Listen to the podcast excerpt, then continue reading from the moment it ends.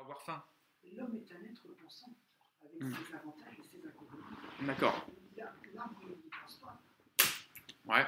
Et l'arbre, réalise tout le temps la même chose, fait tout temps la même, la même Eh chose. écoute, dis-toi bien qu'ici, on a des techniques pour aider l'homme pensant à penser euh, différemment pour qu'il se sente mieux. Tout simplement.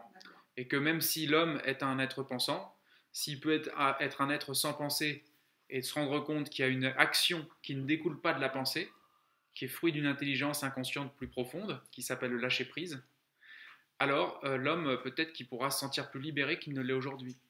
C'est pas parce qu'on a une constatation de ce qu'est l'homme aujourd'hui que c'est sa réalité finale. Donc là, on est juste euh, en train de mettre en avant que il est possible d'être tranquille maintenant, dans l'absolu, hein, d'être tranquille maintenant, ce qui rejoint complètement ce que les thérapies en général racontent hein, quand elles parlent de lâcher prise ou d'acceptation. Donc on revient toujours sur les mêmes phénomènes, d'accord? Qu'il est possible d'être dans cette espèce de- d'espace en prise directe avec la réalité, qui n'empêche en rien l'action, au contraire, qui libère l'action.